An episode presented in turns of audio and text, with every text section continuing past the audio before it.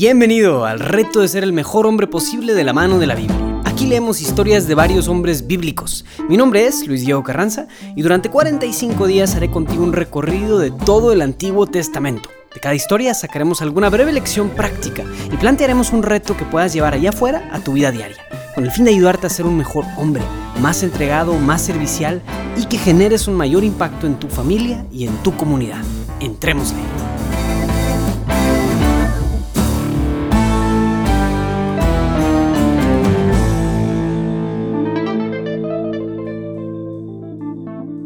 Hey, ¿qué tal te fue con el reto de ayer? De veras que este principio espiritual que discutíamos es una lección fuertísima que puede cambiar radicalmente todo lo que hacemos para crecer como hombres de Dios.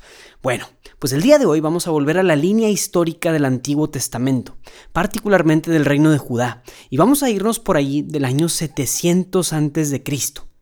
Para este entonces, aquellos pueblos o naciones que rodeaban Judá, de repente, que de repente invadían o se peleaban entre sí y todo eso, ya habían casi desaparecido. El mundo estaba empezando a ver cómo se levantaban ahora, no nacioncitas por ahí por allá, sino grandes y los primeros imperios, imperios enormes, vastos, que llegaban en numerosos y espeluznantes números y que destruían todo a su paso. Exactamente, ese fue el triste fin del reino del norte. Ya hace algunos años este reino había desaparecido por la invasión del imperio de Asiria. Entonces sí, llegaron los de Asiria, destruyeron todo a su paso y ahora este mismo imperio que había destruido Samaria, el reino del norte, ahora llegaba amenazando a Judá, a Jerusalén, bajo la amenaza de un rey asirio llamado Sennacherib. Segunda de Crónicas, capítulo 32, versículos del 1 al 19. La invasión de Sennacherib. Vino Sennacherib rey de Asiria, invadió Judá, puso sitio a las ciudades fortificadas y mandó forzar las murallas. Cuando vio Ezequías que Sennacherib venía con intención de atacar Jerusalén, decidió, en consejo de sus jefes y sus valientes, cegar las fuentes de agua que había fuera de la ciudad, y ellos le apoyaron. Juntóse mucha gente, y cegaron todas las fuentes y el arroyo que corría por medio de la región, diciendo, Cuando vengan los reyes de Asiria, ¿por qué han de hallar tanta agua? Y cobrando ánimo, reparó toda la muralla que estaba derribada, alzando torres sobre la misma, levantó otra muralla exterior, fortificó en Miló la ciudad de David, y fabricó una gran cantidad de armas, arrojadizas y escudos. Puso jefes de combate al frente del pueblo, los reunió a su lado en la plaza de la puerta de la ciudad, y les habló al corazón diciendo, Sed fuertes y tened ánimo, no temáis, ni desmayéis ante el rey de Asiria, ni ante toda la muchedumbre que viene con él, porque es más el que está con nosotros que el que está con él. Con él está un brazo de carne, pero con nosotros está Yahvé nuestro Dios, para ayudarnos a combatir nuestros combates. Y el pueblo quedó confortado con las palabras de Ezequías, rey de Judá. Palabras impías de Sennacherib.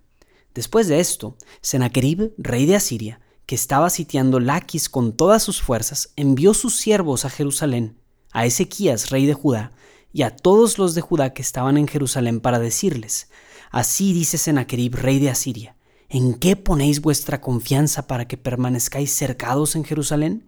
¿No os engaña Ezequías para entregaros a la muerte por hambre y sed, cuando dice, Yahvé nuestro Dios nos librará de la mano del rey de Asiria? ¿No es este mismo Ezequías que ha quitado sus santuarios y sus altares, ordenando a Judá y a Jerusalén, daréis culto ante un solo altar y sobre él quemaréis incienso? ¿Acaso no sabéis lo que yo y mis padres hemos hecho con todos los pueblos de los países?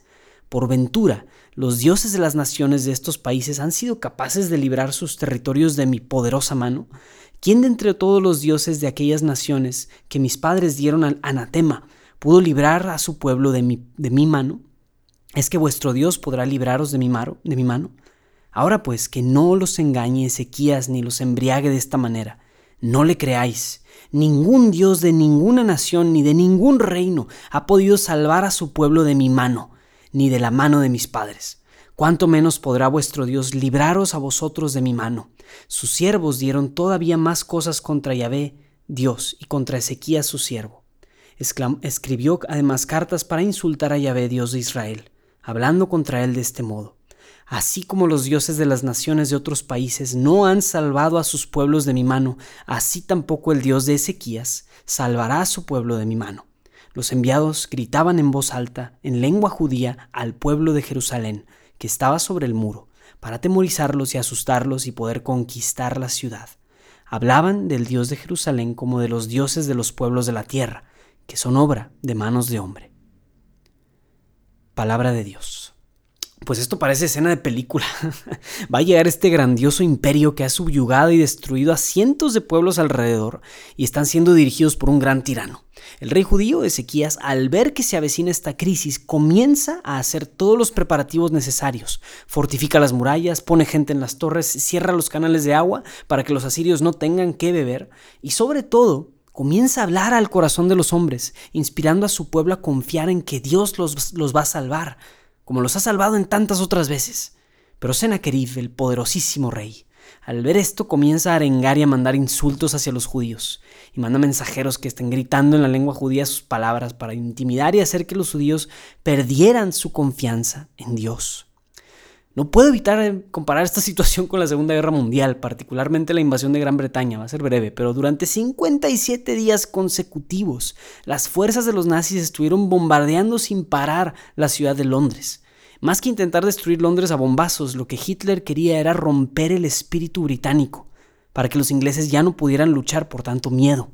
Y tanto Hitler como Sennacherib eran expertos en esta arte de la intimidación a través de la oratoria en el caso de Sennacherib, él empieza a intimidar poniendo en tela de juicio la capacidad de Dios para salvar a este pueblo. El Dios de ustedes no es mejor que los dioses de las otras naciones. Yo y mis antepasados ya hemos conquistado mucho, así que ni se molesten en creer que este Dios los va a salvar de mi mano. Y a pesar de ser un rey pagano y soberbio, al menos hay algo que podemos reconocerle, igual que a Hitler. Ambos sabían hablar. Y no solo hablar, sino comunicar un mensaje en público. Los ingleses en la Segunda Guerra Mundial no cayeron en las provocaciones de Hitler y solo después de algunos días que empezaron los bombardeos, la gente salía a las calles y se ponía a vivir sus vidas ordinariamente, porque también encontraron confianza en su gran primer ministro, que fue uno de los mejores líderes y oradores que vivió en el siglo XX, Churchill.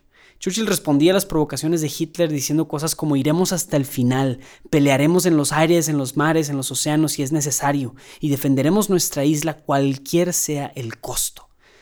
Ah, wow, esto me inspira mucho, como, ya te darás, cuenta. bueno, pues como sospechas, este reto de hoy va para el área social. En particular, en desarrollar y hacer crecer esta capacidad tan bonita de hablar en público. No son pocas las veces en las que es necesario que un hombre diga palabras de manera formal, desde una presentación del trabajo o en la escuela hasta en una despedida de algún amigo en donde te piden decir palabras frente a su familia o algo por el estilo. Lo peor es cuando en estos momentos los hombres no saben expresarse y solo dicen algunas frases medio penosas y llenas de muletillas. Todos podemos aprender de este hermoso arte de la expresión oral. Y te aseguro que sin importar qué tan penoso seas o qué tanta experiencia tengas o no tengas hablando en público, puede ser, que, puede ser algo que llegues a disfrutar muchísimo. El reto de hoy va a consistir en que prepares un discurso o un speech. Y el speech puede ser sobre lo que, cualquier tema, cualquier tema que tú gustes si quieras. Yo hasta ahora para este reto pues ya llevo 33 speeches, pero tú pudieras prepararlo sobre sándwiches, fútbol, la Biblia, tu trabajo, cualquier cosa que se te venga a la mente, pero elige algún tema que te apasione. Y una vez seleccionando tu tema, harás un pequeñito esquema en donde desgloses las ideas más importantes que vas a comunicar en tu speech o en otras palabras, qué es lo que quieres que las personas saquen de lo que les vas a compartir. Tal vez es una sola idea muy concreta y sencilla, por ejemplo, mi speech va a ser sobre que las quesadillas van con queso. Y alrededor de esta idea vas a desarrollar argumentos que justifiquen tu idea.